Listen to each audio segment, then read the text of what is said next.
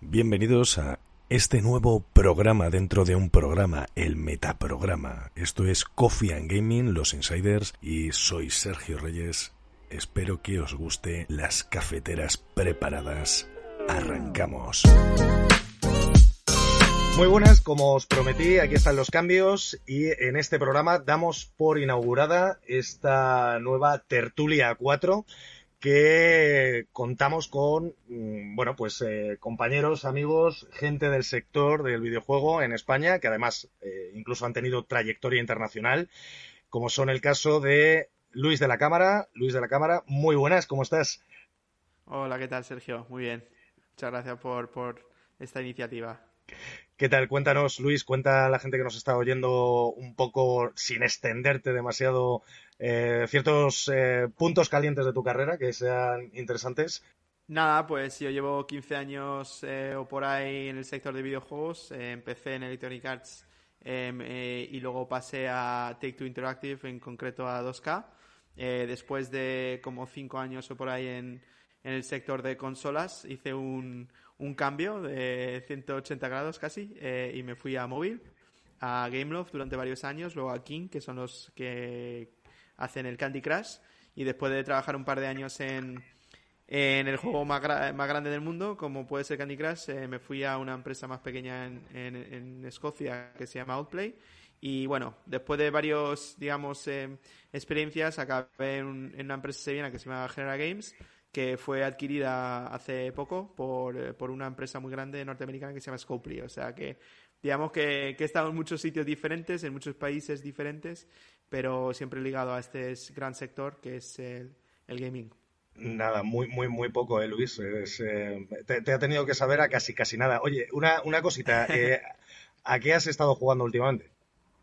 Pues la verdad que me paso el día jugando los juegos de móviles de la competencia, porque es lo que, lo que, más, lo que más hago. Ya sé que eso no, no es muy sexy ni nada de eso, pero, pero la realidad es que yo creo que lo más importante para estar en este sector es eh, que realmente juegues mucho a, a, lo que, a donde estás trabajando, ¿no? Y obviamente jugar tu producto, pero jugar todo lo que, con lo cual compites, ¿no? Para realmente entender eh, los líderes de, cada categoría saber realmente qué es lo que están haciendo bien y dónde están fallando, dónde puedes buscar ese ventaja. Pero bueno, yo imagino que el otro día hablaremos más de cosas de, de, cómo, cómo llevar la parte de, análisis de competencia y eso. Pero bueno, sí, ya sé que suena muy aburrido, pero al final me paso horas y horas jugando a, a la competencia. En este, en este caso, que son juegos que realmente están más targetizados a mujeres de 40-50 años, como pueden ser los juegos de puzzle. Eh, o sea, que no es como que estoy jugando aquí al Valor, yo que sé, al, al, Overwatch o algo así más chulo. Estoy jugando a los puzzles, estos juegos de puzzles y de bueno. Bueno, bueno, bueno, tampoco, no pasa nada, ¿eh? No, yo creo que no, no te va a escuchar nadie, no te va a escuchar nadie, con lo cual está, está todo bien. Pues nada, bienvenido Luis y muchas gracias por estar aquí. Eh, también contamos con Paolo Gambardella. Eh, Paolo, dime que he dicho bien tu apellido lo primero y bienvenido lo segundo. Genial. Nada, pues igualmente y cuéntanos también un poco para que te conozcan eh, algo más y, y, adelante. Sí, yo soy italiano de la ciudad de Nápoles. He empezado en la industria en 2007, una pequeña empresa cerca de Nápoles de juegos de arcade. Empecé como programador y luego me mudé a España. He trabajado un tiempo muy pequeño en el gambling y luego pasé directamente a los juegos sociales de Facebook en Digital Chocolate. He pasado por varias empresas, también he intentado dos veces montar la mía, no, sin, sin lograr eh, éxito. Y actualmente trabajo como Senior Game Designer en Scopely.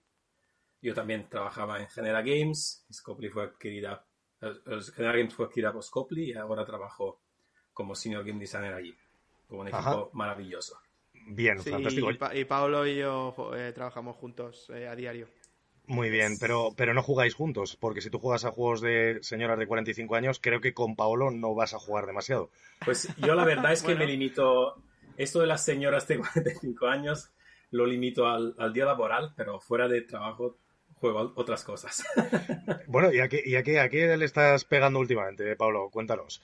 Últimamente muchísimo al League of Legends Wild Rift y Might and Magic Auto Chess. Ostras, Might and Magic. Madre mía, llevo yo años sin jugar a, un juego de Might and Magic. ¿Qué tal? ¿Qué tal? ¿Cómo están ahora los juegos? Pues han cambiado mucho, ¿eh? la verdad, porque han pasado a móvil y, claro, entra el modelo free to play, tienen tres títulos Ubisoft y el Auto Chess es el que yo creo que mejor les ha, les ha salido de bueno, bueno, bueno, pero bueno, eh, yo League of Legends en Wild Rift es verdad que sí le he pegado, eh, bastante sobre todo cuando se lanzó, eh, no había jugado demasiado a League of Legends para PC y sí es cierto que, bueno, aunque podamos hablar en otros programas sobre esto, no quiero hablar del punto de casualización del videojuego, pero, pero bueno, que han hecho más sencillos, ¿no? Y más simples los, los cambios para permitir que los jugadores, a lo mejor que no habían jugado al videojuego en PC, se acercasen al videojuego móvil, ¿no? Sí, sí, sobre todo eso, más difícil a los jugadores a que te ofendan, porque es, es más complicado. Con lo cual la, la comunidad es menos tóxica allí. Bien, bien, bueno, eso, eso también es importante. Pues nada, Pablo, muchas gracias por estar aquí con nosotros. Y por último, a Juan García, excast, que, que bueno, yo te conozco, Juan, pero seguramente que todavía puede que haya alguien que no sepa quién eres y qué es lo que haces en este mundo del videojuego. Pues hola, lo primero encantado de estar aquí con, vosotros en este reparto sobre todo variado, porque hay un poquito de todo de cada casa y eso está súper bien. Yo por mi parte lo que he hecho durante desde 2004 aproximadamente es escribir sobre videojuegos. Empezó siendo una pasión, está siendo mi oficio y desde hace un tiempo pues empiezo a tomar responsabilidades y por ejemplo he dirigido IG en España y ahora estoy en un proyecto que se llama MGGES, que es una web de, de videojuegos, pero por el camino he estado en Marca, El Mundo, en una revista llamada Marca Player, la revista oficial de 360, he escrito también para, para Microsoft, Incluso, si ya rizando el rizo, he ayudado con labores de piar a un pequeño estudio indie en un juego que salió horriblemente mal y por eso ni siquiera os voy a decir el título, me lo vais a permitir esa licencia. Vale. Pero vamos, al fin y al cabo, a, a ti y Sergio te conozco desde hace más de 10 años, a, Luis aproximadamente parecido, porque al fin y al cabo le conozco desde que estaba en 2K y eso es la prehistoria de todo lo que ha dicho que ha hecho desde entonces. Así que un gusto estar aquí. Pues oye, y además de escribir, ahora resulta también hablas, y ya eso no es una cosa de ahora, ¿eh? porque tenemos, bueno, yo he tenido el gusto de poder verte hablando de videojuegos también a cámara, o sea que no solamente escribes. Sí, sí, al final es lo que manda lo que manda en la actualidad, la tecnología, el público manda y lo que quieren cada vez es, más consumo de vídeo. Por lo tanto, pues me ha tocado ya desde, sobre todo desde IG en España, ponerme muchas veces delante de la cámara, hacer guiones y incluso aprender a editar vídeos, con lo cual soy absolutamente 360 en lo mío. Pero bueno, al final. Y 360 también fuiste con las consolas, porque además eras una persona amante de la 360. Sí, yo era de Sega y después todos los de Sega nos fuimos a Microsoft, así que ahí me he quedado. Totalmente, totalmente. Bueno, sí, yo creo que todos hemos sido un poquito del corazón de, de la 360, ¿no? De, los que estamos aquí, a pese a, pese a que PlayStation lo, también lo ha hecho muy bien, ¿no? Pero, pero tenemos todos, yo, yo por mi paso personal también por la casa, eh, pero sí es verdad que la 360 es como que nos inició casi en este mundo profesional del videojuego y, hemos crecido profesionalmente con ellos. Así que, bueno, pues Juan, oye, bienvenido, me encanta teneros a los cuatro aquí, así que vamos a empezar con los temas que tenemos preparados.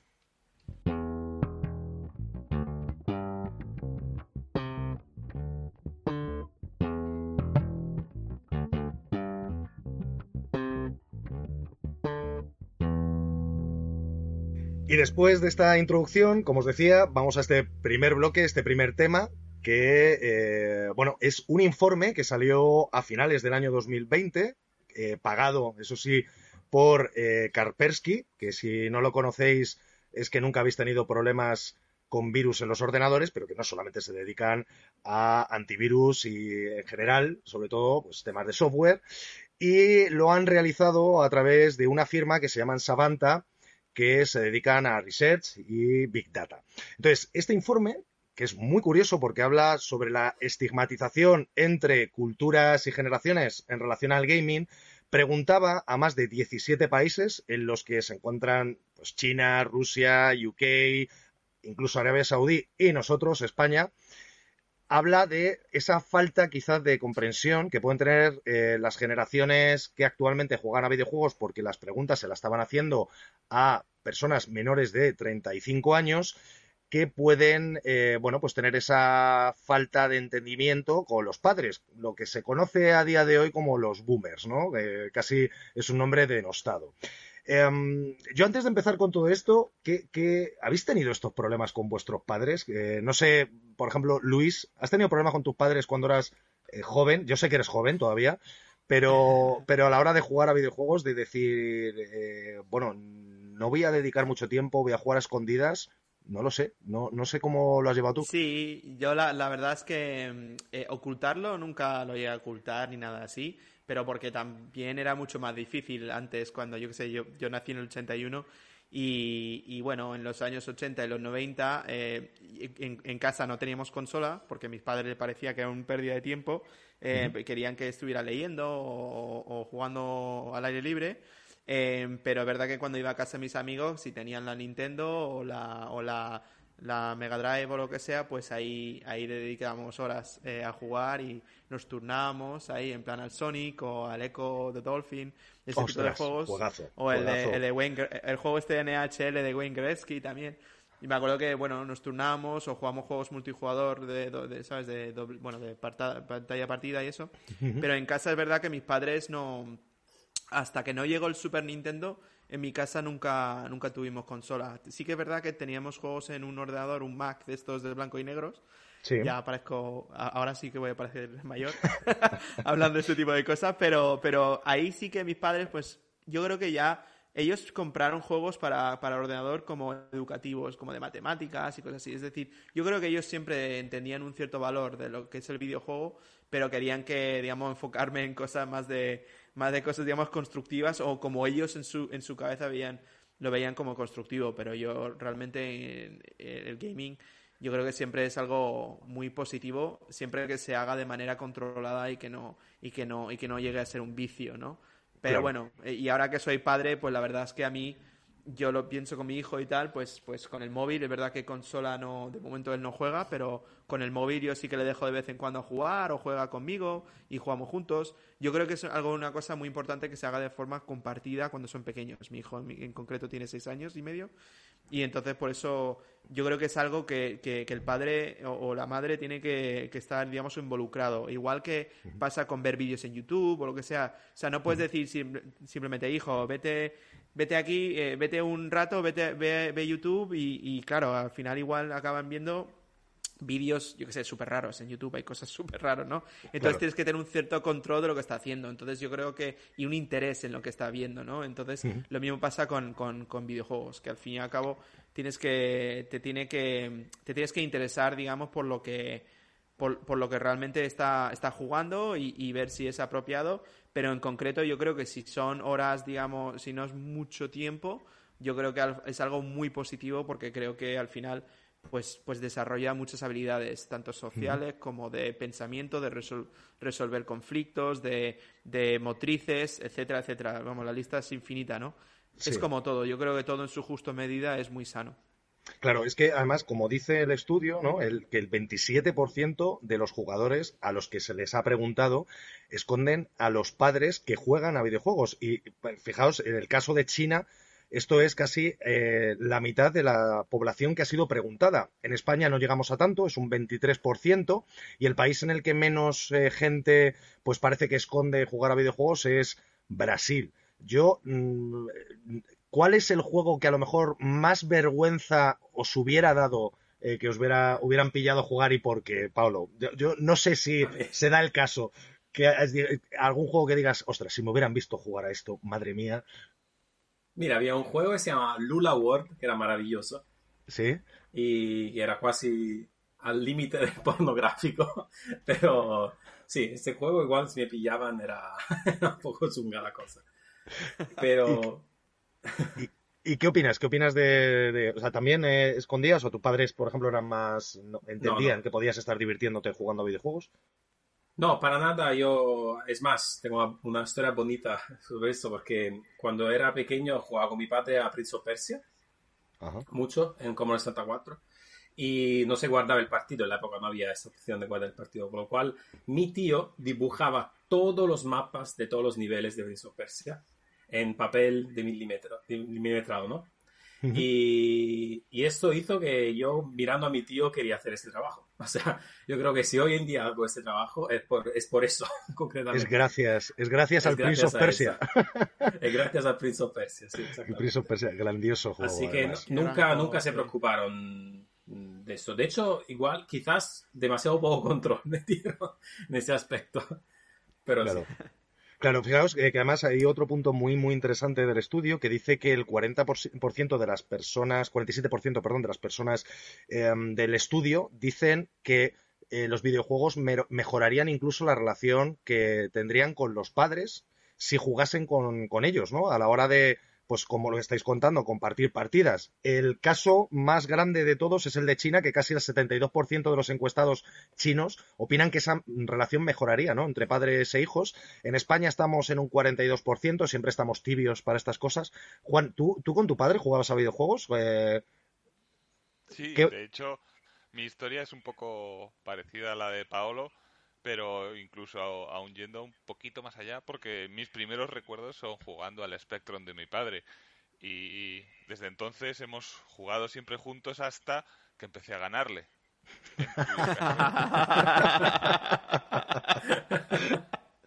Qué bueno. Desde entonces no ha vuelto a querer jugar conmigo, pero eso sí, él sigue jugando y cuando yo me mudé, ahora vivo en Madrid, antes vivía en Valladolid, cuando me mudé a Madrid eh, le tuve que comprar una consola que sigue usando para poder seguir jugando. Claro, para, pero, pero ¿jugáis en multijugador a día de hoy vosotros? No, no, no. Ya te digo que él no, él juega a los juegos de deportes, de Fórmula 1, de, de, baloncesto, de fútbol, pero como yo le gano, no, no, no, le hace ninguna gracia. O sea, que es fan del, ¿es fan del NBA 2K o qué? Sí, es más, fan de, le intenté convencer de que se hiciera de FIFA porque a mí me gusta más esa franquicia futbolística, pero él sigue enganchado al Pro Evolution, que es a lo que juega porque dice que se puede crear a él el equipo de sus amigos del pueblo y a eso dedica todo el año. Y adelante con ello, ¿verdad? Claro, claro, pues pues me parece maravilloso. Yo no he tenido, yo no he tenido esa ocasión. De hecho, yo mi anécdota alrededor de esto es que cuando se podían alquilar videojuegos en los videoclubes, que esto seguro que os acordaréis y lo habréis hecho alguno de vosotros, em, yo tengo el recuerdo de tener la Super Nintendo y alquilar el Zelda de Super Nintendo. Eh, o sea, que creo que además han sacado un remake hace bien poquito para, para consolas también, ¿no? Eh, bueno, pues como yo me levantaba a las 6 de la mañana, no me preguntéis cómo, tendría alrededor de 10, 11 años, a las 6 de la mañana para poder jugar al videojuego, para dedicarle más horas, ¿no? Para que... Entonces yo, yo cerraba la puerta de mi habitación y lo dejaba casi en silencio, porque claro, el videojuego solamente lo podía tener dos días, entonces tenía que exprimirlo al máximo y un videojuego tipo rol es imposible poder acabártelo en un fin de semana, ¿no? Entonces yo tenía, yo, no, yo creo que me ponía la alarma, esto sí que no estoy seguro al 100%, me ponía la alarma para poder jugar por, por casi las madrugadas, o sea, increíble hacer, hacer todo esto increíble. Pero bueno, yo mis padres no, no he tenido la suerte de haber compartido con ellos, porque la verdad que mis padres no han sido personas eh, que les gusten los videojuegos, no, no todos tenemos ¿Y a día de hoy, y a día de hoy, Sergio, ¿qué, ¿qué opinan tus padres de tu carrera profesional entonces? No la, no ha extrañado? No lo entiende, ¿no? Cree que, estás perdiendo el tiempo, ¿no? bueno, no, no, no creo que sea que esté perdiendo el tiempo porque dice, jolín, si, si oye, hace tantas cosas, pues obviamente será porque, porque oye, hay, hay negocio, ¿no? Pero, pero bueno, ya con lo de los videojuegos será complicado. Con el tema de los esports es es aquello ya es una auténtica odisea en el espacio, ¿no? ¿no? sé si a vosotros os ha pasado lo mismo a la hora de hablar del tema de los esports y demás, pero ya es como otra vuelta de tuerca al, propio negocio, ¿no? Pero bueno. Bueno, yo, yo, lo intento explicar a, la gente, bueno, a la gente que no conoce, yo le digo, eh, y digo, piensa cuánta gente le gusta ver el Real Madrid o el Barcelona o el Sevilla o lo que sea jugar al fútbol.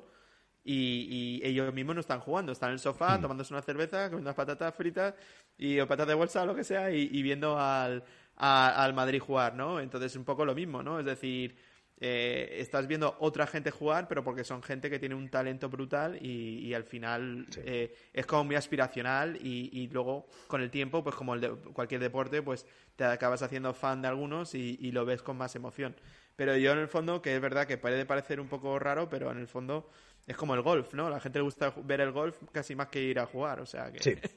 no, no, totalmente, totalmente. Yo creo que también, eh, bueno, está el, gap, yo creo que está en, entender la mecánica del propio juego, ¿no? Que ahí es donde quizás, pues hombre, eh, gente que no haya jugado a videojuegos y vea, por ejemplo, una partida de primeras de League of Legends, eh, entiendo la complicación, pues como al final, ¿no, Paolo? Tú, tú que estás en la parte de desarrollo, cuando planteáis el desarrollo de, un, de cómo va a ser eh, la disposición de los elementos en pantalla eh, para el jugador, desde la barra de energía hasta un mapa, eh, al final tiene que tener un sentido para que el jugador lo entienda de primera, si no genere una curva de aprendizaje muy, muy alta, ¿no? Claro, claro, obvio, sí, se estudia todo. Y se mide también después de, de, haberlo lanzado, también se ve si el resultado es lo esperado, si no se itera y tal. Claro. Claro. Pues y como último punto ya quería resaltar en el que, tiene mucho que ver con esto que estabais comentando, que el 62% de la gente del estudio opina que, eh, bueno, o piensa que el videojuego es mayormente utilizado para liberar estrés y ansiedad, aunque haya otras cuestiones como puedan ser pues el que les da emoción, el que al final socializas porque puedas estar con amigos, el que puedas conseguir o no conseguir logros, este tema del escapismo que tanto se habla en el sector del videojuego. Entonces, vosotros, eh, Juan, tú para básicamente, eh, ¿dónde te ubicarías o cuál sería el, conductor fundamental por el que a día de hoy eh, juegas más a videojuegos? Juan. Hemos perdido a Juan. Ah, no, me he vuelto. Que me estoy muteando. Perdonad. Nada. Me estoy muteando para que no haya ruido. No te preocupes. Eh, voy. Yo básicamente lo que creo, bueno, no estoy precisamente de acuerdo con esta afirmación porque creo que hay muchos tipos de juegos distintos. Hay juegos que son, sí, una escapatoria, una liberación. Hay otros que son otro tipo de videojuegos que son simplemente pasatiempos y que tienen otro tipo de enfoque. Es un poco lo que hablabais hace un momento al final, de que hay un gap eh, entre las edades de los jugadores y quien no lo entiende intenta ponerle unas, unas barreras, unas etiquetas que quizás no son, no son ya entendibles en el concepto de las nuevas generaciones. Por ejemplo, me, me explico. Eh, yo que he nacido con los videojuegos, entiendo los videojuegos como un entretenimiento muy completo, pero a su vez los eSports los entiendo como una parte separada.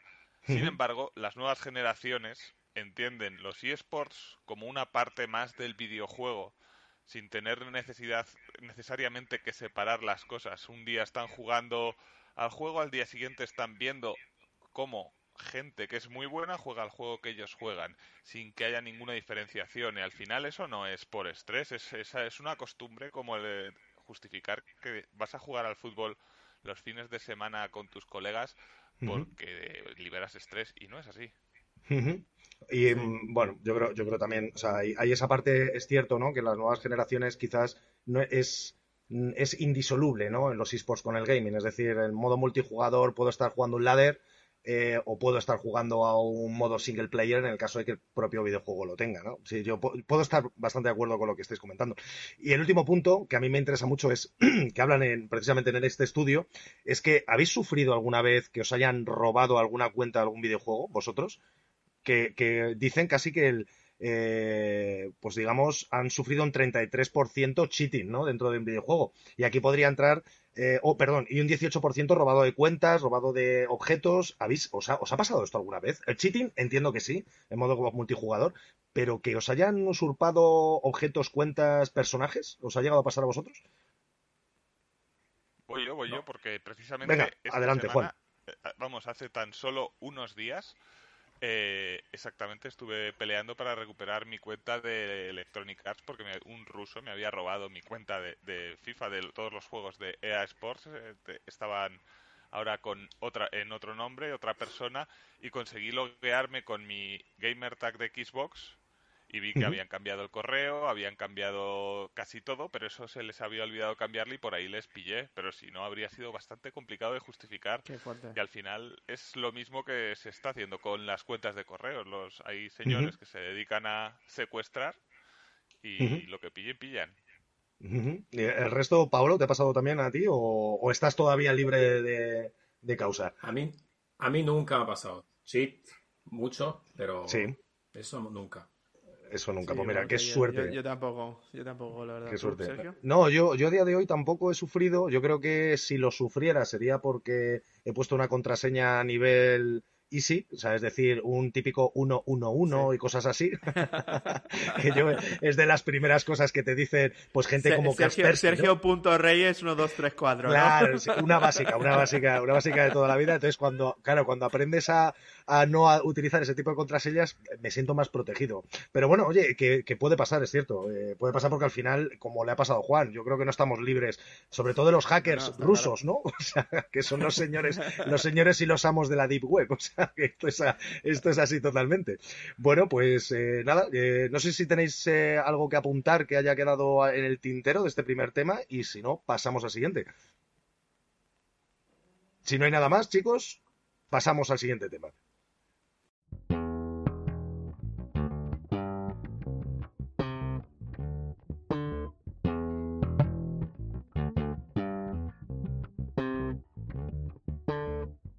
Como segundo tema, que además ha sido una de las noticias más comentadas de la semana pasada, yo creo, eh, ha sido que Google anunciaba que cortaba, que eh, hacía el shutdown de sus estudios de desarrollo propios de videojuegos.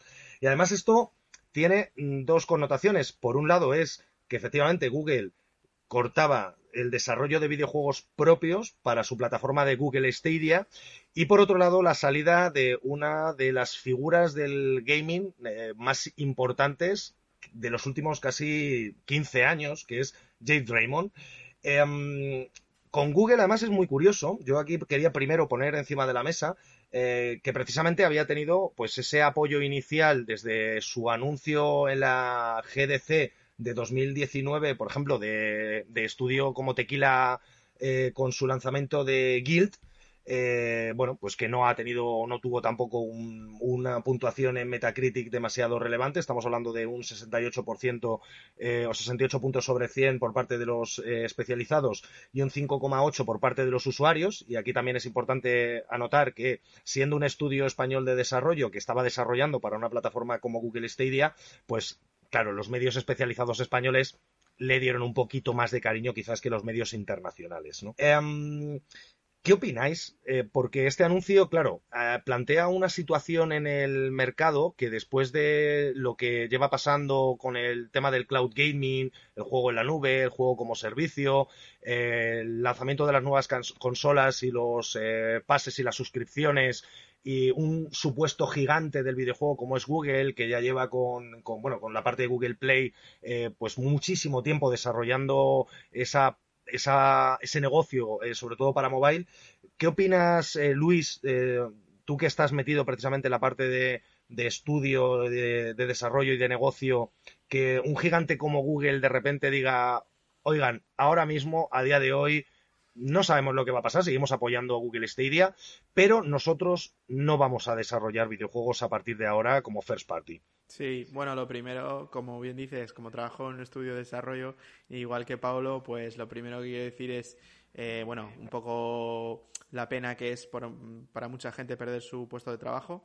Al final aquí hay muchas familias que, que habrán hecho muchos cambios de vida para poder apostar por un proyecto que era muy ilusionante y más con una empresa tan grande, tan gorda como, como Google y, bueno, luego podremos hablar algo parecido luego para el tema de Amazon, pero eh, yo creo que para mí, primero, lo curioso es que los grandes, digamos, em, eh, empresas de, tecnología como pueden ser Google, Amazon, Apple, eh, Facebook, etcétera, pues muchos han intentado cosas de gaming y, y bueno, en, en, gran parte han fracasado en muchos de sus intentos. No del todo, ¿vale? Apple y Google al final tienen sus, el App Store y el Google Play que al final les da muchísimo rendimiento. Amazon compró Twitch y Twitch eh, está mucho mejor a día de hoy de lo que era cuando lo compró, pero, pero en general, digamos, lo que es la parte de desarrollo de videojuegos o desarrollo de un servicio eh, de videojuegos, pues la verdad es que ninguno de los cuatro han tenido éxito.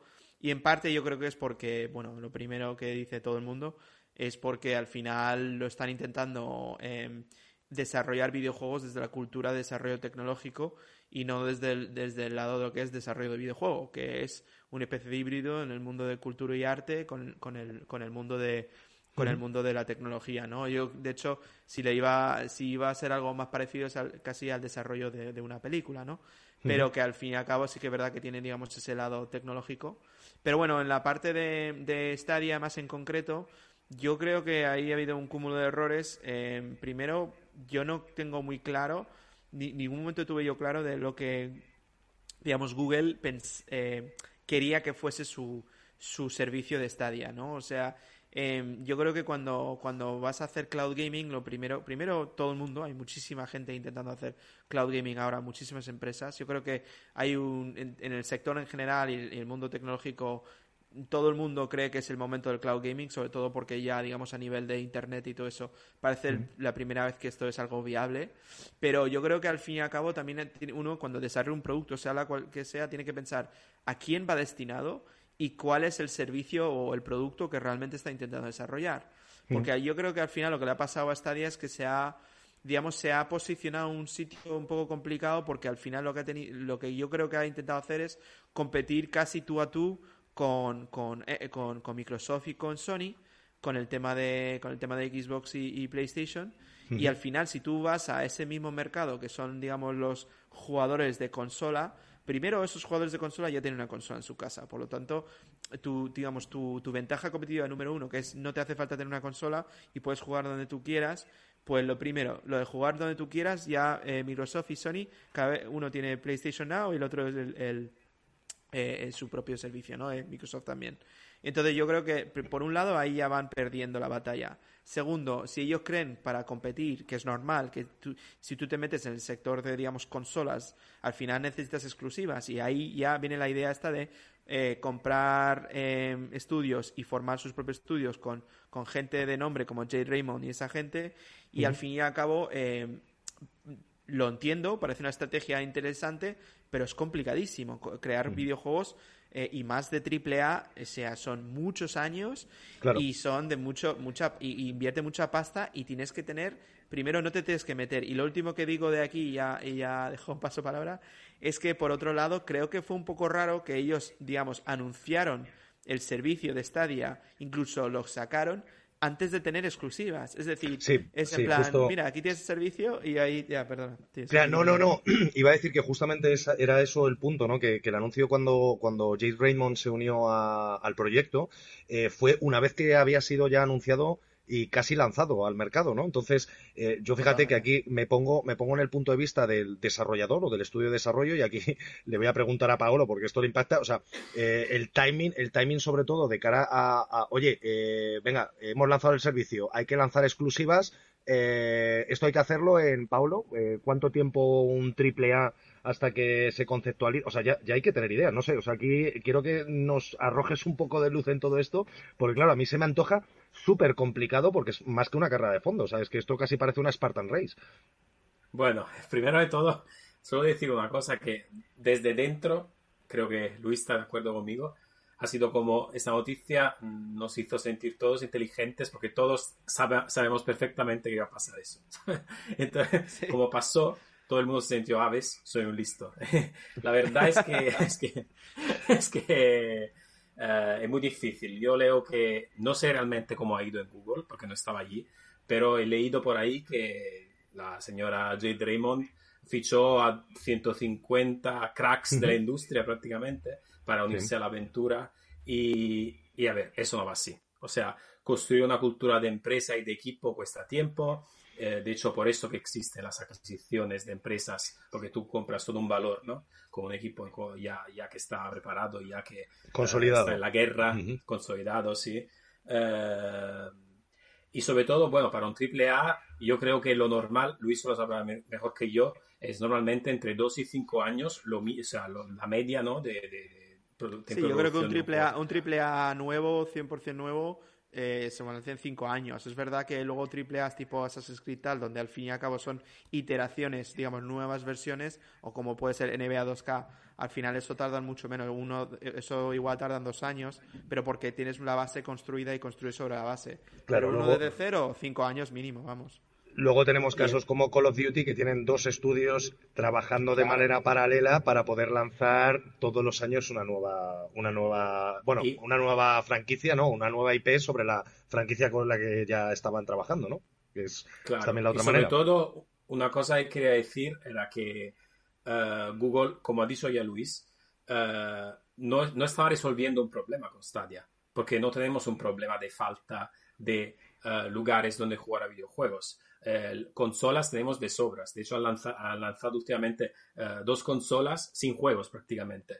O sea, lo que faltan son juegos. O sea, Google eh, con este servicio eh, no estaba resolviendo realmente un problema real. ¿Vale?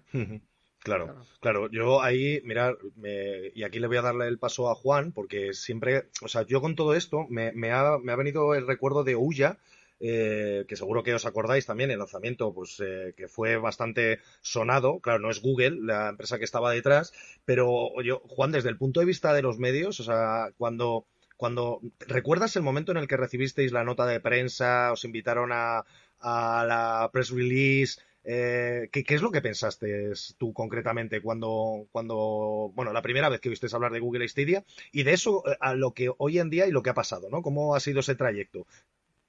Bueno, la realidad es que yo creo que es un poco desde mi perspectiva también como les ha pasado a, Luis y a Pablo, que era crónica de una muerte anunciada.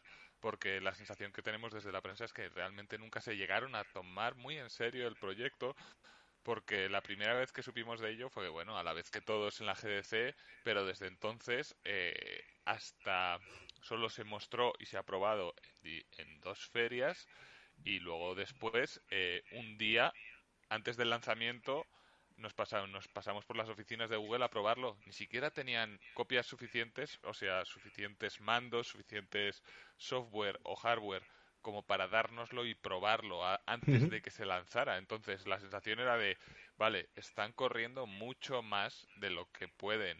Entonces, mi sensación, además, mientras os estaba oyendo, era que eh, lo primero que hicieron fue intentar crear una necesidad con sus primeros streamings, pero al fallar en crearla y luego llevarla fatal a la práctica porque los primeros juegos tuvieron problemas. Fue, fue con Assassin's Creed, ¿no? Si no me equivoco, de los primeros streamings que estuvieron haciendo, ¿verdad? El Odyssey. Sí, el mm. primer juego que se mostró fue el Assassin's Creed Odyssey, pero después cuando salió la consola había juegos como Red Dead Redemption 2 que no funcionaba, no funcionaba la calidad que se había prometido y eso pasó con un montón de juegos. Rage 2 creo que también le pasó lo mismo. No llegaban a la velocidad, eh, vamos, de frames por segundo ni de resolución que se había prometido en Stadia y luego además los problemas de conexión eran constantes. Y a esto le sumamos que había pocas unidades, pues eh, es que era cuestión de tiempo. Eh, desde entonces creo que Google se ha esforzado, no con la prensa, porque no hemos vuelto a saber absolutamente nada de Google desde el lanzamiento de la consola. No ha habido notas de prensa, no ha habido nada, todo ha sido de forma proactiva por la parte de la prensa. No ha, habido intentos de, de arreglarlo un poco por ejemplo, creo que fue en abril de 2020 cuando Google anunció que habría Stadia sin necesidad de Stadia Pro para todo el mundo. Y después, con eh, a finales del año pasado, eh, con Cyberpunk, en realidad la versión buena y más barata era la de Stadia, porque era una versión parecida a la de ordenador, sin los fallos de la consola. Entonces, al final todo esto ha llegado demasiado tarde, mal comunicado, y le han ido quitando importancia conforme avanzaba el tiempo y al final el jefazo que era Phil Harrison de todo esto, de lo que se va a encargar en el futuro es de intentar vender la tecnología de Google Stadia a otros partners para intentar sacar dinero de Marca blanca, ¿no? Al fin y al cabo. Claro, es lo van a empaquetar y marca blanca para el que lo necesite, digamos. Sí, justo, es que, es que eso un poco es lo que ha pasado con, con la empresa española que, que, fue comprada por Facebook, que me imagino que conoceréis el proyecto, PlayGiga, que nació como proyecto de, para Telefónica, para Movistar, y bueno, al final se independizó, eh, desarrollaron su tecnología servicio en la nube, aunque para PC, y al final esa tecnología, claro, se la han vendido a uno de los gafas. Eh, por lo tanto, eso implica que, pues, evidentemente Facebook no tenga que desarrollar, como pasó también con la realidad virtual con, con Oculus, ¿no? Em, yo no sé si Google no creo que le venda la tecnología a un tercero, porque sería, y aquí me podéis corregir si me equivoco, la primera vez en la historia que Google le vende su tecnología a un tercero y sobre todo eh, cuando intentan hacer monopolio casi, ahora como están las cosas precisamente en Estados Unidos, eh, con, este tipo de situaciones, ¿no? O sea, para mí pero eso parece, pero lo que dice Juan es un poco lo que parece, que ahora sí que su línea de negocio va a basarse más a, B2B, pero en el fondo Google siempre ha sido una empresa B2B, ¿sabes? O sea, para los que no saben, B2B es una empresa que se dedica a comercializar a otras empresas, ¿vale? No directamente al, al usuario final. Eh, y, ahí es donde parece donde va el tema de, de Stadia, el futuro de Stadia. Pero bueno, a mí me hace mucha gracia que Juan, lo, Juan ha, mencionado Stadia, bueno, ha, ha, llamado Stadia una consola. O sea, para mí el error inicial empieza por ahí porque al final se supone que podría haber sido otra cosa y, lo ha querido posicionar como, como, una consola. Y si vas a hacer eso, tienes toda la de perder, porque al final no vas a poder rendir igual de bien que una consola. Obviamente, tienes que ofrecer otras cosas diferentes. Y, claro, pero ahí, ahí ah, eh, es decir, abrir un nuevo, un nuevo vertical, eh, ¿dónde te posicionas? Que eres un marketplace, eh, eres un Steam, pero con hardware, eh, eres como el, un OTT, pero con un aparato para poder tenerlo en casa. Y, a mí, por ejemplo, me da mucho miedo y sobre todo viendo también con ese problema que existe en la actualidad. Eh, bueno, eh, de hecho Netflix uno de los grandes problemas que tiene es el discovery, o sea, es decir, eh, entrar y ahora están hablando los psicólogos que, que, empieza a, surtir pues un efecto de, ansiedad a la hora de encontrar contenido que consumir y que ver. Y a mí me da miedo, a mí me da miedo que en un momento dado Stadia se convierta en, en pues como en los móviles, ¿no? Cuando entras en Google Play, que dices, vale, yo tengo los tengo los, dímelo, a mí, macho. Claro, tengo los videojuegos principales, ¿no? O sea, es decir, eh, abro la primera página, mm, a no ser que busque una IP conocida porque sea una licencia o sea una franquicia que viene de otra cosa, pero, pero si Stadia se acaba convirtiendo en eso, que, que, ya para eso creo que Valve lo ha hecho muy bien con Steam, eh, pues va, a haber un problema. Entonces, no, no sé si hay. No, no sé por qué si un modelo de suscripción tiene sentido, ¿sabes? Yo creo que Google al principio es el mejor posicionado para mejorar eso porque todo lo que ha aprendido con Google Play, de hecho el store, el Discoverability en el store de, Google Play es mucho mejor que la de Apple, de App Store. Em, es decir, es mucho más en base algorítmico, un poco más como Netflix, ¿no? Es en plan, en base a lo que tú ves o la gente que, o, gente que tienes conectado, pues digamos que va aprendiendo y te va ofreciendo más de lo que cree que te gusta, ¿no? Mientras que Apple, digamos, está más llevado por ex gente de IGN y, intenta como, como, como escoger como, como una, ¿cómo se dice? Curated, no sé cómo se dice. Sí, curar, curar el contenido. Sí, exactamente. Pero, pero yo creo que ahí, ahí no, yo no veo tanto el problema ese, que entiendo lo que dices, pero no sé, yo creo que directamente em, cuando, cuando uno crea un producto o un servicio nuevo, lo primero que tiene que pensar es a quién va destinado eso. Entonces yo creo que al fin y al cabo, primero no sabría, yo no soy tan inteligente como para dar lecciones a nadie, pero creo que intentar ir por el mismo público que a día de hoy eh, tiene Microsoft y Sony es un error.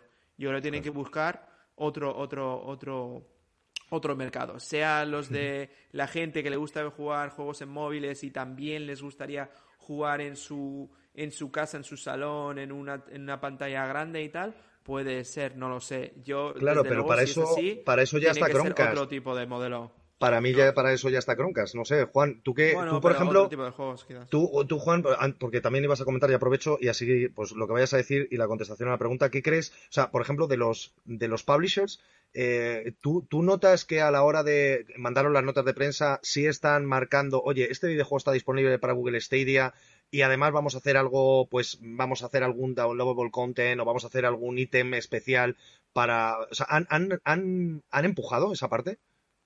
No, en absoluto. No estaría. Se trata con la misma. es por lo que yo le llamo consola, es porque también de parte de los publishers se ha comunicado como parte de las plataformas en las que está disponible un juego. Es decir, cuando mandan la nota CD Projekt, dice que va a estar disponible en PS4, en Xbox, en PC y en Stadia. No están haciendo un Google Play, no está. Y podrás comprarlo también en este store para la comunicación ha sido todo el rato la misma que se ha hecho con consolas. De todas formas, yo la, la sensación que tengo es que lo que va a hacer Google con esta tecnología no es utilizarla para sí misma de la, de la manera que yo creo que estáis, estáis especificando, sino que lo que va a hacer es intentar vendérsela a Ubisoft para que tengan juegos en la nube mediante el modelo de suscripción que sea para de forma propia o vendérselo a, a Electronic Arts si Electronic Arts no estuviera ya con,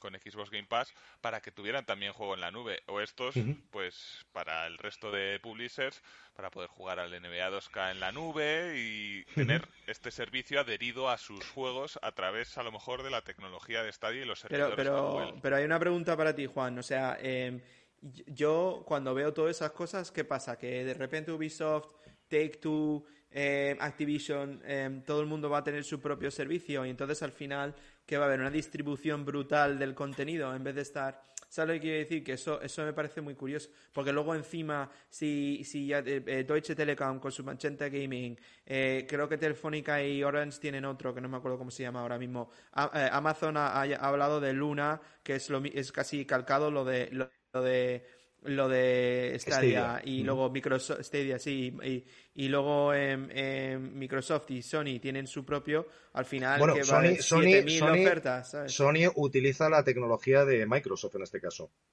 La tecnología de, Sony en este caso más propia. ¿Vale? Entonces, eh, yo no sé si lo que dice Juan apunta, que yo creo que esto es muy interesante y me lleva al siguiente tema y lo voy a enlazar ahora para que lo, lo dejamos aquí, es que si se va a convertir en el, en el Amazon Web Services del Clouding Game. No lo sé. Es que puede, puede ser que a lo mejor vaya por ahí. Yo lo que tengo la sensación es que eh, al final la idea es, si por ejemplo con Take-Two es ofrecerle Stadia para X juego, el NBA 2K por ejemplo, y que a la vez esté compartida la partida, además de comprártela en Xbox, puedes jugarlo desde un navegador a través de Stadia o de la web de 2K y continuar tu partida cuando no tengas tu consola disponible en X sitios. Pero el xCloud, el xCloud no ofrece eso de todas maneras. O sea, ¿no se supone que eso es lo que va a ser lo del servicio de Microsoft también? Sí, pero eso requiere una suscripción propia. Si esto te lo ofrecen como parte de un servicio con un juego que ya compras, puede ser ah, interesante. claro, incluso que sea parte del Game Pass, ¿no? Ahora que es eh, precisamente lo que hablamos, que es un juego como servicio, tú te eh, compras, por ejemplo, Call of Duty, quieres jugar Warzone, quieres jugar a la Season Pass, eh, pagas la Season Pass y lo puedes utilizar cross-platform en diferentes, bueno, pues mobile, tablet, etcétera, etcétera, ¿no? Que yo creo que puede ser por ahí. Bueno, pues mm, yo creo que, ¿qué de cosas hemos apuntado? yo creo que además es, es, que es un punto muy caliente, muy interesante todo esto y lo vamos a ir viendo, así que eh, si no tenéis eh, tampoco otro punto más, pasamos al siguiente tema, chicos.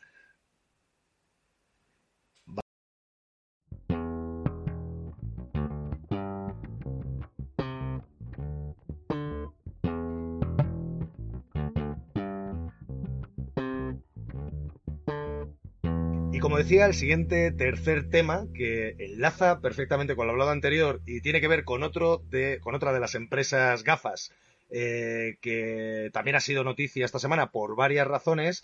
Eh, primero, porque Amazon, eh, ya Jeff Bezos deja la compañía, aunque esto ya sabéis que no es dejarla, dejarla, porque se va a ir, bueno, va, va a hacer un mutis por el foro, ya no va a ser la cabeza pensante, pero se va a seguir quedando en la propia compañía, no tampoco en el consejo, ¿no?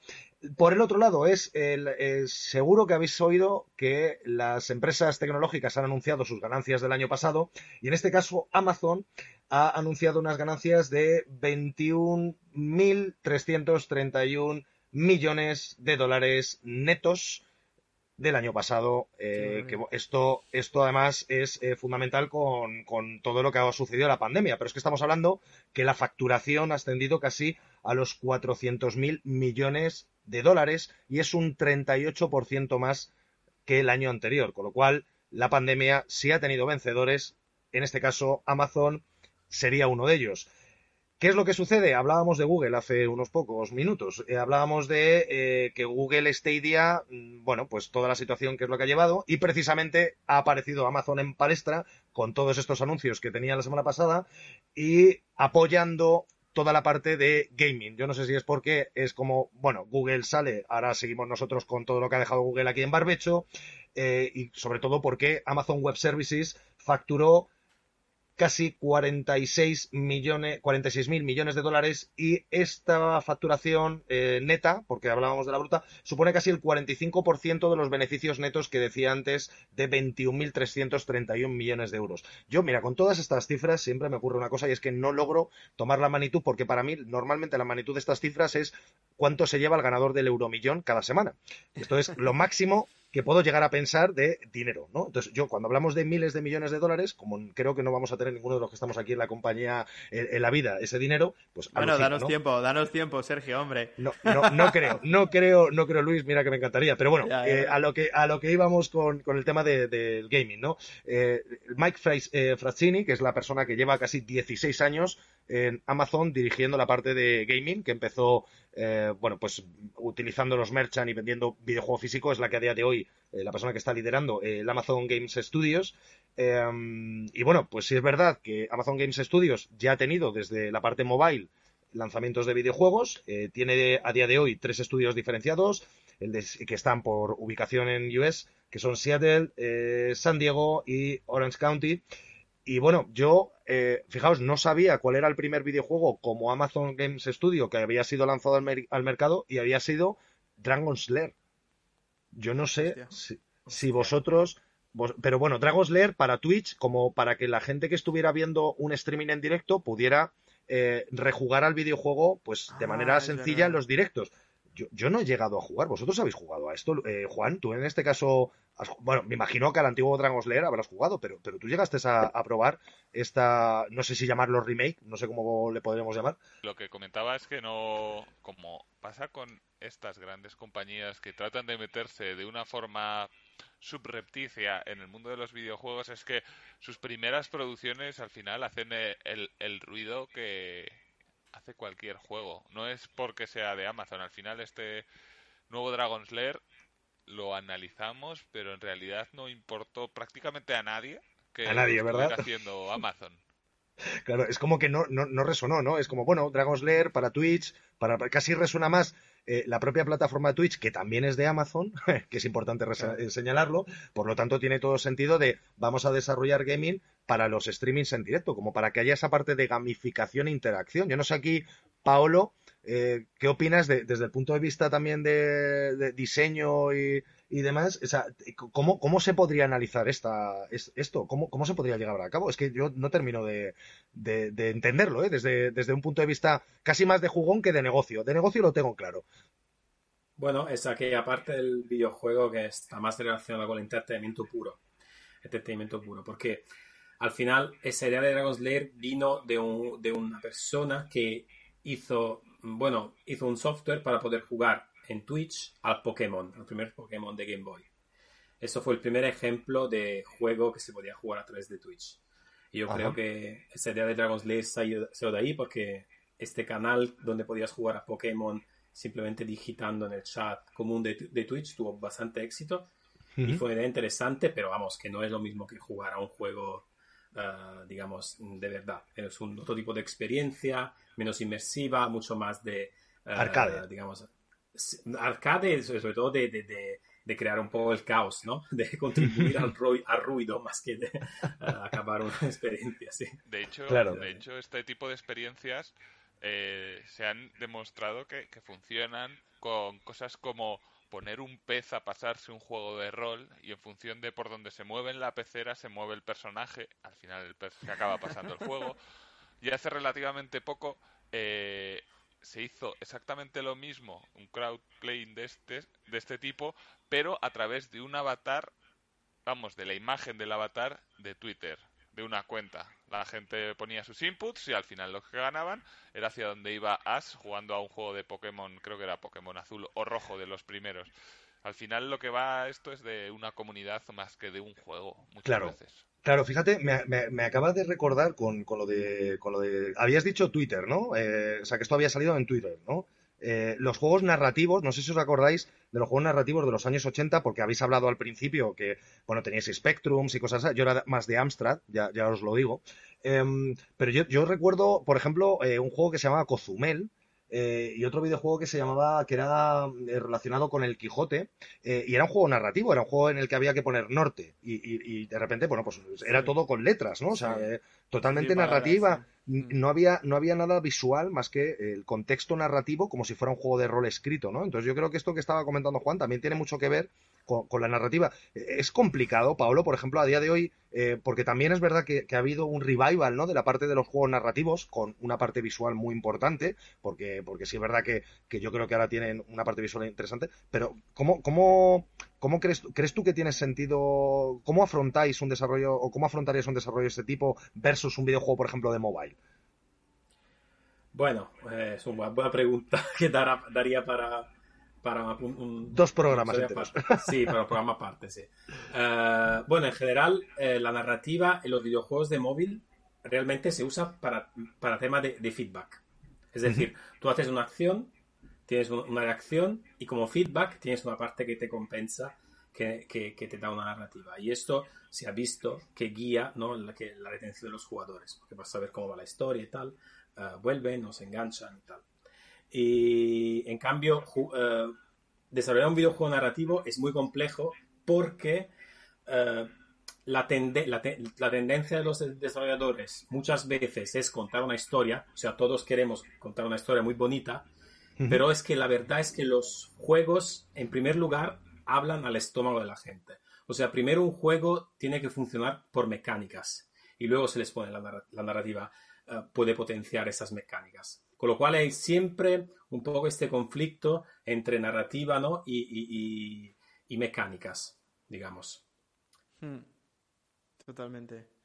Iba a decir, iba a decir ahí, eh, eh Paolo, que al fin y al cabo, eh, cuando, cuando es una historia interactiva, volvemos a lo mismo. Es decir, para el usuario, cuando lo juega, es en plan, no solo que quiere eh, descubrir una historia interesante, pero quiere crear su propia historia, ¿no? Y, bueno, al fin y al cabo, eso, y eso ya, lo de crear una historia propia, eso es más de mecánica que de escribir un guion, ¿sabes? Como puede ser escribir una narrativa, un diálogo. Entonces, bueno, al final es, muy interesante ver este tipo de cosas. Pero, yo no sabía que en Amazon había hecho esto, ¿eh? no, yo, yo aprovechando, yo aprovechando también, eh, Luis, que estás y que tú tienes una experiencia mobile, eh, por la parte de mm, eh, publicación en la Amazon App Store, eh, la experiencia, ¿qué tal? Qué tal? Eh, ¿Has llegado, has trabajado con ellos? Porque yo sí, por ejemplo, he tenido algún tipo de interacción en el pasado para hacer publishing dentro de la plataforma versus eh, la experiencia con iOS y la experiencia con, con, Android o con Google Play. Y bueno, no sé tú, tú cómo, lo, cómo lo has visto, cómo lo has vivido. Bueno, eh, tampoco tengo mucho, muchísimo, porque es verdad que al fin y al cabo lo que, lo que daba de comer ha sido eh, iOS y Android. Y, es verdad que Amazon, la verdad que incluso desde los Kindle Fire y todo eso, al final nunca realmente llegaron a a tener el éxito que, tuvieron, digamos, las otras, los otros sistemas operativos y, el otro hardware, ¿no? Y, lo mismo pasa con Windows Phone. Windows Phone también fue un momento donde Microsoft apostó muy fuerte, pero al final, pues nada, eh, acabó muriendo porque nadie lo, llegó a adoptar. Al final, todo mm. se ha quedado un monopolio en Apple y, Android. Yo en Amazon donde he tenido experiencias más casi al final, cuando ya estaban un poco desesperados porque veían que, que no que no tiraba la cosa, que ya eran, vamos, te ayudaban todo lo que podían y te daban de todo, ¿no? Eh, eh, porque buscaban desesperadamente desarrolladores que, que, publicasen juegos y que no abandonaran sus juegos. Porque al final, una cosa que eh, los usuarios tienen que saber es que cuando tú sacas un, tu juego en distintas, distintos sistemas operativos o distintas plataformas, al final tienes que mantenerlo. Y entonces no es en plan, en plan, doy un botón, hago un, una especie de repackaging del código y ya lo meto en, en, en, Amazon, ¿no? Es, al final, eh, luego hay, hay, un, hay un grupo de jugadores que están jugando ahí y tú tienes que estar, digamos, eh, operando ese servicio. Y, y, operar el servicio a veces es, es tan caro como el desarrollo de, de la aplicación. Entonces, hmm. ahí, eh, entonces, ¿qué pasa? Que muchos desarrolladores, pues cuando veían que que solo un 2% o 3% de, su, de sus ingresos venían de, de, Amazon, pues normalmente pues lo que hacían era poco a poco ir eh, quitando y matando, digamos, los juegos que tenían en esa plataforma. Y entonces ahí es cuando Amazon, digamos, se había desesperado y es verdad que ahí daban más ayuda, pero, pero bueno, sé que al principio fue complicado. Claro, claro, pero pues fijaos eh, que Dragon's Lair no fue el, único videojuego que ya ha lanzado Amazon Games Studio. Eh, de hecho, eh, The Grand Tour, que no sé si habéis seguido la serie en, en, Amazon Prime. El, de, Top Gear. El de Top Gear, exactamente. Sacó, pues Amazon también compró para poder lanzar en Amazon Prime Video eh, la serie, que a su vez en el año 2019 salió como videojuego para PlayStation 4 y para Xbox One. Eh, Juan, ¿tú, ¿tú has llegado a jugar al videojuego? Porque yo no he jugado. ¿Y qué, ¿Y qué tal? ¿Realmente vistes que había un trabajo de decir, oye, tenemos esta licencia, esta IP que es de Grand Tour, que además son personajes muy conocidos, eh, es una serie muy conocida y como decíamos, no es Top Gear y el videojuego estuvo a la altura? ¿O es como, bueno, vamos a sacar esto como en los 2000, ¿no? Tenemos la licencia y vamos a ir viendo qué pasa. No, en realidad lo que ofrecían es interesante, pero estaba mal llevado, porque al final eh, estaban vendiéndote un juego basado en escenarios concretos, basados en, a su vez en el programa, y no un modelo de tradicional de juego de coches. Es decir, no tenías X circuitos para hacer X cosas, sino era como esto que ha pasado en el programa puedes repetirlo o intentar repetirlo. Lo consigues, pasas a la, a la siguiente fase. Se acabó había muy pocas, muy pocas opciones porque además tenía un modelo de negocio por temporadas. Antes de que las temporadas se pusieran de moda. Entonces, al final llegó en un momento en el que tú te jugabas tus cinco o seis carreras y hasta dentro, el mes siguiente no volvías a tener nada que jugar o rejugar. Entonces, al final era como raro, pero todo giraba en torno a la licencia. Lo que pasa que pues se ejecutó de una manera un poco regulera, que al final es lo que le ha pasado un poco a Amazon Game Studios, porque los juegos de después, que son Crucible y New World, sí. ahora si quieres tú lo seguro Sí, no, iba a hablar, no, iba a hablar precisamente, sí, New World, eh, había que hablar sobre ello, porque es un MMORPG y yo creo que eso ya vas a una comunidad, pero yo a mí me, lo que me sorprende de lo que estás hablando y de lo que logro sacar un poco en contexto es que, lo que querían apoyar era más el consumo de la propia, de, la propia serie, ¿no? De, de, bueno, realmente, realmente, Sergio, el, el, si tú, bueno, todo lo que uno lee sobre Amazon Gaming y todo eso, realmente lo que, lo que quiere, quiere Amazon son dos cosas, ¿no? O Bezos, ¿no? Se decía que lo primero es que, que, digamos, darle más valor a la suscripción de Amazon Prime, ¿vale? Como puede ser, que pasa un poco con Apple Arcade, también Apple Arcade para ellos es un poco lo mismo que, al final es, ellos vieron que como Amazon Prime Video ha sido un gran, digamos, éxito a la hora de, de atraer gente a, suscribirse a Amazon Prime. De hecho, yo, como consumidor de, de, pedir cosas por, por, Internet de Amazon, obviamente tengo Amazon Prime porque me reduce el coste em, de, los envíos, pero también digo, somos pues los cuatro, los cuatro, los cuatro pagamos Prime a día de hoy. Somos suscriptores de Prime. Yo sí. Vale, pues ya está. El contexto, el contexto se comprende. no, pero te quiero decir que al final dices, encima me dan eh, una especie de servicio casi, casi como Netflix, no tan bueno, pero casi. Y incluso tiene exclusivas muy chulas de, series como eh, Man in the High Castle y muchos American Gods, por ejemplo, que a mí me encanta, es una serie maravillosa. The Boys y tal, o sea, hay, muchos muy chulos. Entonces yo creo que al final ellos han aplicado, digamos, esto es un, el, gran error que tienen muchas empresas de tecnología. Es en plan, yo tengo una fórmula, esa fórmula me ha funcionado muy bien en una cosa, voy a aplicar esa fórmula, eh, lo replico en otro sector donde no tengo ni puñetera idea, ¿no? Y al final, eh, eh, es un poco con lo que hemos hablado antes de Google y Stadia. Al final, al final no es tan fácil entrar en este sector de videojuegos, ¿sabes? Y hay, y hay muchas historias de empresas que se han pegado hostias a lo largo del siglo de, intentar entrar en los videojuegos, desde los videojuegos de arcade en, en las en las em, en los arcade halls, no sé cómo se dice, en los recreativas, sí, los recreativos. hasta los recreativos, perdona, hasta, hasta el día de hoy, ¿no? Y, y creo que, bueno, Amazon se lo está pegando fuerte. La diferencia que Amazon, yo creo que con Google, es que Amazon se lo está tomando muy en serio y está teniendo mucha paciencia. De, quizás demasiado en algunos casos, ¿no? Y, y, también ha ido fichando gente súper top eh, em, del sector. Igual, igual que Google. Lo único que, bueno, en este caso lo han hecho con más tiempo, dedicándole más tiempo, pero que al fin y al cabo tú no puedes ir con la cultura empresarial de Amazon y esperar que vas a de ahí de repente tener varios éxitos, eh, porque es que no funciona así. Entonces yo creo que lo mejor que podrían haber hecho es comprar estudios y dejar esos estudios operar de manera independiente y que saquen esos juegos y que esos propios juegos sean rentables por sí mismos y si luego encima están metidos como exclusivas, pues pues ya, ya, ya sería, se vería. Bueno, como, como exclusiva o cuando ya tienes la IP, eh, poder vendérsela o hacer un claro. publishing para terceros, porque ahí también saca rendimiento, rendimiento también de esa IP, ¿no, Juan? O sea, estabas hablando antes, por ejemplo, de Crucible y de, New World, eh, porque New World, por ejemplo, sufrió varios retrasos. Eh, ¿no? yo creo que estaba como anunciado para ser lanzado en 2019 y, y bueno, ¿qué, ¿qué, ha pasado, por ejemplo, con ese videojuego? ¿Cómo ha sido el tránsito mediático del mismo a través de, de, lo que os ha llegado, de los anuncios, de los retrasos? Porque eso también es otro problema, ¿no? Que sufren muchas empresas del sector de videojuegos, los constantes retrasos, si no nos referimos a Cyberpunk, y para eso daría también ocho programas, ¿no? Pues básicamente lo que ha pasado con todos los juegos de Amazon es lo mismo que ha pasado con Stadia. Dan por, dan por hecha que son tan importantes que se va a hablar de ello y por lo tanto eh, dan por sentado demasiadas cosas. Con Crucible lo que pasó fue que el juego estaba terminado, el juego se lanzó y creo que fueron tres meses después de lanzarse, el juego se canceló. Crucible era un juego de acción en tercera persona, pero que mezclaba elementos como de League of Legends. Y al final estaba desequilibrado, tenía poco carisma y los números de personas que lo estaban jugando cayeron en picado. Era gratuito, además.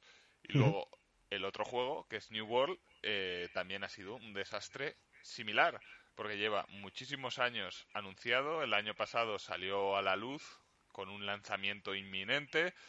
Se lanzó una beta en la que jugó muchísima gente y cuando todo el mundo está esperando a un mes de su lanzamiento de verdad, Amazon decidió volver a retrasarlo y aún estamos esperando. Sí, pero fíjate que fíjate qué curioso que, a, CD Projekt se le ha crucificado, se le ha crucificado, ¿no? Ya haciendo un símil con lo del Crucible. esta, esta es la broma que no voy a volver a repetir en otro programa. Em, pero, pero a Amazon de esto no se ha hablado. No ha no, ha tenido los ríos porque no había porque no tenía pero no tenía el hype tío o sea es como dice lo que ha dicho Juan que la gente le importaba un bledo los gamers le importaba un bledo, no les importaba nada de que, de que, de que Amazon estaba haciendo juegos. Es decir, no es como el tema de CD Projekt, el tema de, de, Cyberpunk es que era en el E3, no sé qué año fue, cuando lo anunciaron con Keanu Reeves y todo. O sea, la gente, vamos, casi se. Vamos, no sé, no, quiero usar palabras sueces, pero vamos, la gente flipaba, flipando, ¿no? De los, propios gamers. Y entonces, y luego ya los medios de comunicación, no, no sé si ha sido culpa de Juan o no, pero los propios medios de comunicación estaban igual de hypeados, ¿no? Y no paraban de hablar del producto y todo. Entonces, yo creo que no se puede comparar las dos cosas. Yo creo que, como bien dice Juan, Crucible no le importaba a nadie. ¿sabes? quizás algunos gamers que por curiosidad querían verlo y cuando lo han jugado, como dice, yo, yo no lo he probado, entonces no puedo comentar, pero por lo que se, se ve es que, que no tenía, digamos, que se quedó como un poco soso, falta de carisma, como dice Juan. Y es que no, no puedes comparar, yo creo, al final los dos, los dos proyectos. Por lo tanto, tenemos en cuenta que si ahora Amazon dice que va a apoyar el tema del gaming a saco, diciéndolo así eh, en eufemismo total, es que va a hacer que la gente le dé más importancia a los videojuegos, Juan, a sus videojuegos. Una de las cosas que tiene Amazon y le funcionan súper bien es eh, tiene un servicio con recompensas y ventajas para tus juegos favoritos y eso es una de las es quizás el, lo que más ruido hace de todo lo que hace Amazon alrededor de los videojuegos. Cada X tiempo, cada mes los jugadores de FIFA tienen sobres gratis, hay dinero de, de, GTA Online, hay juegos gratis como los de Games with Gold o los de PS Plus. Y esto es realmente lo único que está teniendo más repercusión y que bueno yo que me dedico a buscar los trends de, que busca la gente, es la única cosa en la que lo, Amazon Gaming aparece. Y supongo que tendrán que construir a partir de eso, ya que han conseguido algún nicho, por pequeño que sea. Claro, construir o un día hacer un juego que realmente llame la atención y que luego tenga una campaña de prensa y PR y marketing como pueden tener los triple A's del sector, que al final no el hype no es no viene solo, ¿sabes? Hay mucha gente detrás para crear hype y, yo no he visto a Amazon hacerlo con ningún juego de, de, verdad. claro, yo ahí justo lo que, lo que iba a comentar es que teniendo Twitch, siendo señores de la plataforma más importante de live streaming de videojuegos eh, en todo, por lo menos el mundo occidental, hombre, tienen una ventana muy grande de oportunidad de, por ejemplo, generar ese hype pues a través de streamers y a través de incluso campañas de autopromoción, porque no deja de ser una parte de servicios propios de la casa, aunque dentro de la PNL pueda ir en, otro vertical, ¿no? Pero yo creo que, hombre, ellos tienen mucho más músculo de promoción que, otra empresa. Seguro que sí, vamos. Bueno, pues oye, este tema es muy interesante. Eh, chicos, yo, si yo quería concluir diciendo una cosa. Que si haces un videojuego, seas quien seas, seas Amazon, por favor, hay herramientas para hacer los videojuegos muy cómodas como Unreal Engine, Unity. No obligues a, tu gente a usar tu motor. como el Amazon, con, sus empleados. Que al final Lambear, es un es, es, Crytek, ¿no? Pero pero pero estropeado incluso. Sí, sí, sí. Se dice que cuando estaban compilando los programadores se iban o a jugar a Halo o a mirar una peli en Amazon Prime. o sea que al final eso también es parte de la cultura de Amazon, creo yo, ¿no? Sí, sí, sí, no, y tiene, y tiene todo el sentido, Pablo. Ojalá, ojalá nos oigan mucho en, en, Estados Unidos eh, con traductor simultáneo. bueno, pues eh, chicos, yo. Quería decir, espera un segundo, y que puede servir para todos los que nos escuchen como marco para todo esto que estamos hablando de Amazon. Es un artículo de, de Bloomberg del 29 de enero de este año que se titula literalmente Amazon puede hacer lo que quiera en cualquier cosa menos un buen videojuego.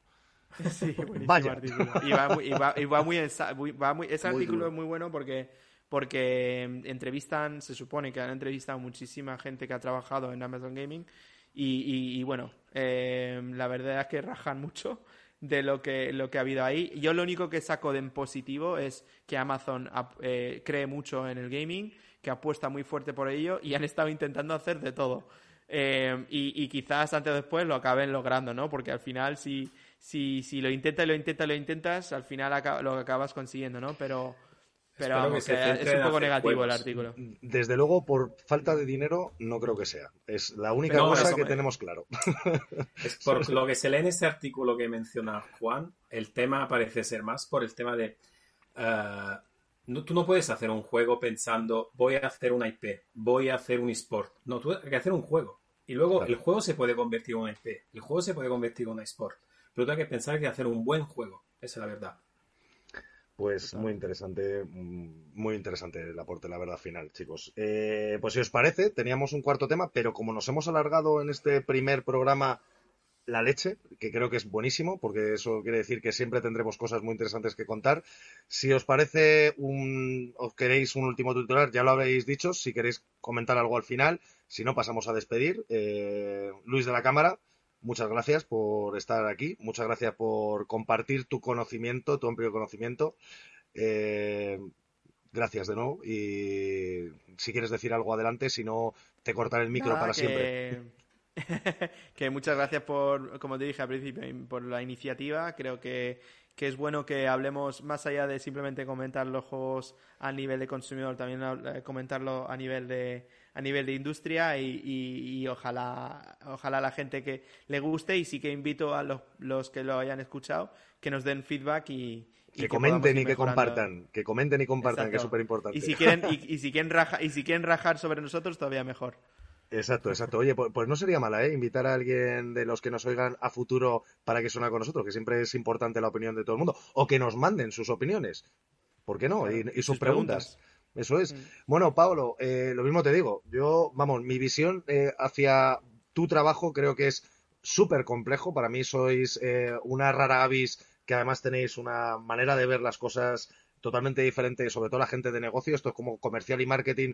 Yo creo que diseño y marketing siempre nos vamos a dar de hostias, pero os tenemos que querer en el fondo. Y os necesitamos. Yo te agradezco muchísimo que estés aquí. te doy la palabra también por si quieres comentar algo de despedida. Pues muchas gracias, estoy encantadísimo de estar aquí con vosotros. Y la verdad es que, bueno, en mi caso por lo menos tengo suerte de compañeros como, como Luis y no nos damos de hostias más, hacemos piña y les damos de hostia a los demás. Es importante, importante que sea yo, así. Yo te, te, sorprenderías, te sorprenderías, Sergio, que al final y, y, cada vez más es más importante que diseño y, y marketing estén de la mano y, claro. y que, y, que, sean compañeros de, de viaje. Está claro, ¿eh? yo lo decía siempre porque, porque como se cuentan estas cosas, estas leyendas negras de, de es que esto, marketing no escuchó a diseño, diseño no escuchó a marketing. Al final sí. yo también creo que se tienen que escuchar, ¿no? Nos tenemos que sentar todos en la misma Desde mesa. Luego, 100%. Y, y nada, por último, Juan, yo ya sabes, te agradezco millones eh, que estés aquí. Eh, para mí eres un fenómeno, tío, y también te doy la palabra para que puedas compartir tus últimos momentos con nosotros hoy. Eso, hoy, porque espero que estemos por aquí mucho tiempo, porque además la idea que has tenido, porque ha sido tuya, Sergio, así no, de no. juntarnos gente tan distinta, creo que puede dar pie a muchas cosas buenas, porque tanto Luis como Paolo saben muchas cosas en las que me puedo nutrir, enriquecerme y crecer. Voy a ser su vampiro particular. No, no crezcas más, no crezcas más, que ya eres muy alto, Dios. Así que gracias y aquí me tenéis para pa los restos. Muy bien, chicos, pues nada, gracias. Eh, nos vemos muy pronto, que será la semana que viene. Eh, tendremos nuevos temas que comentar y e iremos anunciando a lo mejor más cosas, no lo sabemos. Así que esto ha sido Coffee and Gaming. Muchas gracias y adiós. Hasta la semana que viene.